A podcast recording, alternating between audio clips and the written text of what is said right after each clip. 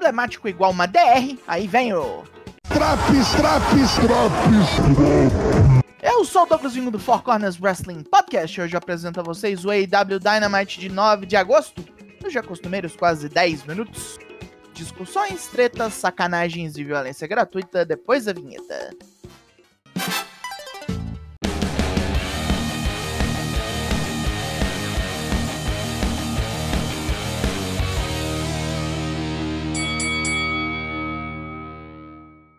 Nosso palco de hoje é Ohio. Começaremos com a tal reunião obrigatória da Jericho Appreciation Society. Nem vai dar ruim. Chris Jericho vem ao ringue sem saber muito o que vai rolar e está disposto a ouvir as reclamações. Daniel Garcia é o primeiro, putaço pela derrota que sofreu semana passada, atingido por um taco de beisebol de Don Callis na mais pura trapaça. Ele mudou toda a sua vida para seguir Jericho, deu as costas para amigos e enfrentou até seus ídolos.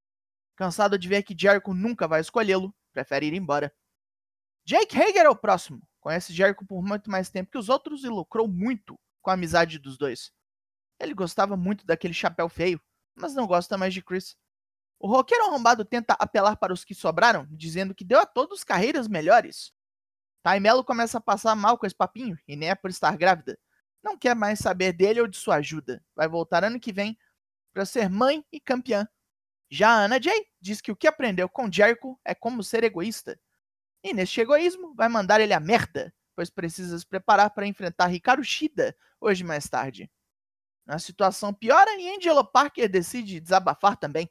Adora todo o tempo que passou com essa facção e tomou a convocação de Jericho como uma medalha de honra, fazendo tudo que o chefe mandava. Ele deu sangue, suor e lágrimas, e ao ver que Jericho não lhe dará nada em troca, anuncia que vai embora também. Matt Menard está emocionado, revela que usou seu primeiro pagamento no primeiro emprego para comprar uma camiseta de Chris Jericho. Sempre foi um de seus ídolos. E anos depois, a esposa grávida em sem emprego, Jericho o ouviu e o trouxe para a EW. Os últimos anos são um sonho para o Cheiradão, mas finalmente ele vê o que gente como Kevin Steen e Ed Kingston sempre lhe disseram: Jericho é um safado. Só sobrou Sammy Guevara, que manda Chris escutar muito bem. Desde o começo da EW, os dois estiveram lado a lado e Guevara lutou todas as guerras por alguém que ele acreditava ser seu amigo. Acreditava que Chris faria o mesmo por ele. Deixou de lado chances de se tornar campeão por essa amizade. O roqueiro arrombado tem muito no que pensar e Guevara quer que ele se acerte. Talvez um dia os dois se reúnam. Por agora não. Jericho fica atordoado e mudo. Nos bastidores, Don Kelly procura Jericho e se desculpa Afinal, causou tudo isso. Na semana que vem terá sua resposta. Jericho dará o anúncio de sua decisão. Por que não agora, hein, o caralho? Vai continuar essa encebação? Porra! Finalmente ação no ringue. Luta 1, The Hardys vs The Young Bucks. Longe de serem a força da natureza de outrora no ringue, os Hardys fazem o que podem contra Nick e Matt Jackson com ataques duplos. Logo a coisa pesa e Matt Hardy quase morre no Risky Business, Jeff Hardy vira Nick do avesso com um Whisper in the Wind e é rechaçado por um super kick duplo. O Hardy mais velho impede o Meltzer Driver e Jeff voa num Swanton. Nick impede o pin e detém o Twist of Fate de Jeff com um super kick na perna. Em defeso, Matt Hardy é detonado pelo BTE Trigger. Uf, difícil. Rola um cumprimento com todo respeito e os Bucks pegam microfones para responder ao desafio da FTR. Eles topam. Young Bucks contra FTR em Wembley, no All-In. Também sobre o All-In, como é comum, haverá uma luta entre quatro mulheres pelo título mundial feminino. Começa hoje a decisão das vagas, com Hikaru Shida defendendo seu cinturão. Tony Storm já está na luta usando sua revanche garantida. Soraya enfrenta Sky Blue no Rampage sexta-feira. E Britt Baker decide a vaga final semana que vem contra a retornante Bunny. Para comemorar o evento principal do All-In, Adam Cole leva MJF para um parque de pula-pula. É bem a do campeão, mas ele acha um jeito de se divertir, acertando bolas de queimada nas crianças do local. Max nocauteia vários moleques na bolada, enquanto berra coisas como Você foi adotado! E. Comi tua mãe, hein? Convém para impedir o amigo, mas ao ser chamado de nerd por uma menina sem educação, deixe o parceiro jogar mais uma bola.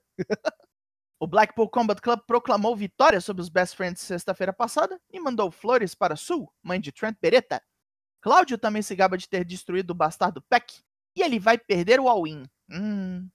Hoje os Lucha Brothers são os alvos e eles não temem os mexicanos. não temem nada. O BCC não teme nem a morte. Ela é que devia ter medo dos três.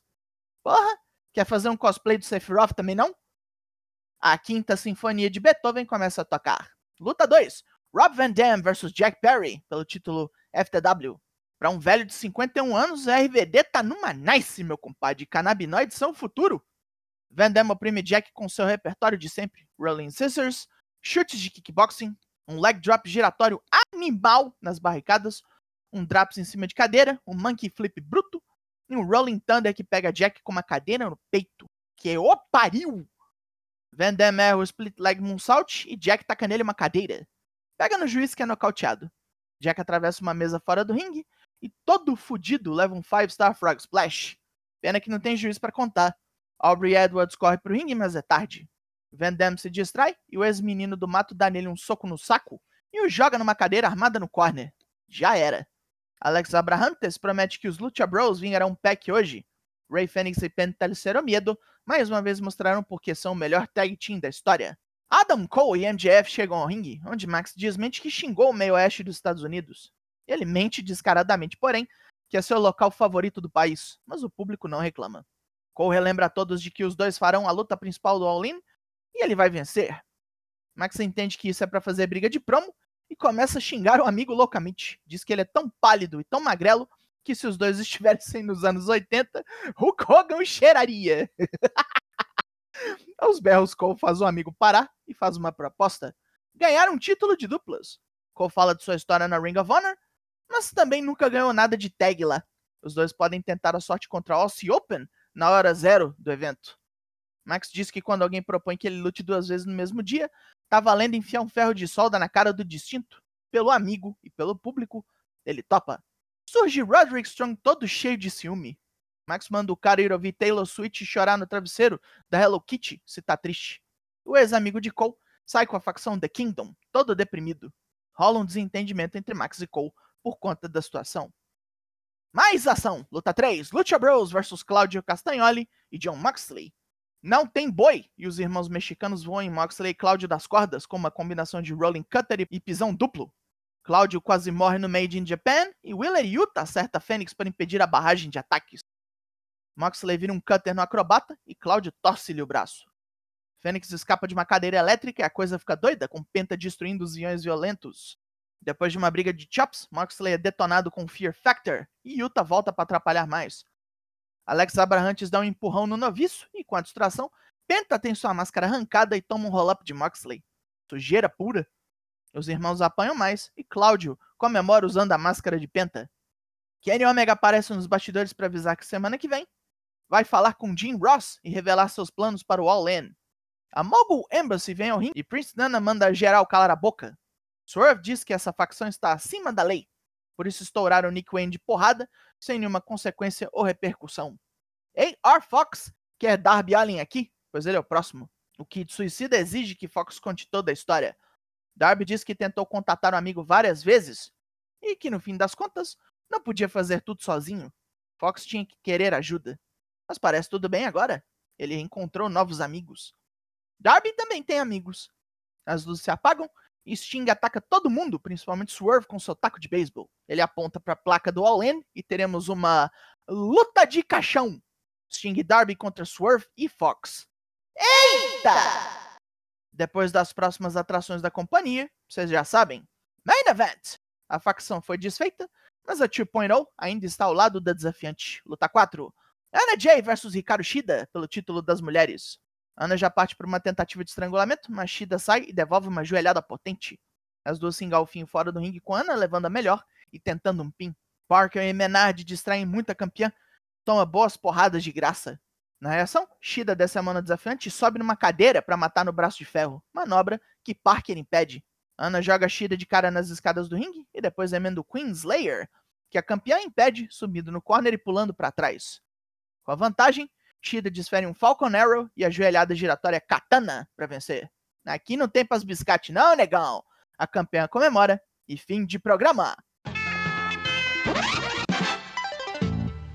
Pontos positivos. O Dynamite de hoje só voou da segunda luta pra frente. Performance impressionante do Rob Van Dam, boa putaria do BCC com os mexicanos e o main event competente, com a Ana Jay ralando um nabo para acompanhar a Hikaru Shida. Segmento sensacional do MJF da Danko no pula-pula. Eu assistiria muito uma sitcom deles. Pontos negativos. Primeiro de tudo, quatro lutas só. No Dynamite é feio, no Dynamite é muito feio. Começar com um segmento feito para evocar emoção, logo com a turma do Jericho, que nem dois anos de história tem? Foda, hein? Dá não. A presença do Don Carlos piora tudo. E olha, me dói dizer, mas os Hard estão bem mal. Não é de hoje que o match tá todo empenado. E uma vida de abusos reduziu o Jeff a isso que a gente vê. Ainda saiu uma luta ok, mas muito longe do que você espera com o nome deles. Os Bucks carregaram puta um piano aqui. E mesmo que seja truque do Cole, fazer o Roderick Strong bancar e as namoradas ciumenta é um troço muito vergonhoso. Olha o tamanho do marmanjo, porra. O AW Dynamite dessa semana ganha nota 5 de 10. E acabou esse Drops. O Four Corners faz lives toda terça e quinta, sempre às 8. Cola aí hoje chama a tua galera. Eu sou o Douglas Wing nós somos o Four Corners Wrestling Podcast. E eu volto na semana que vem.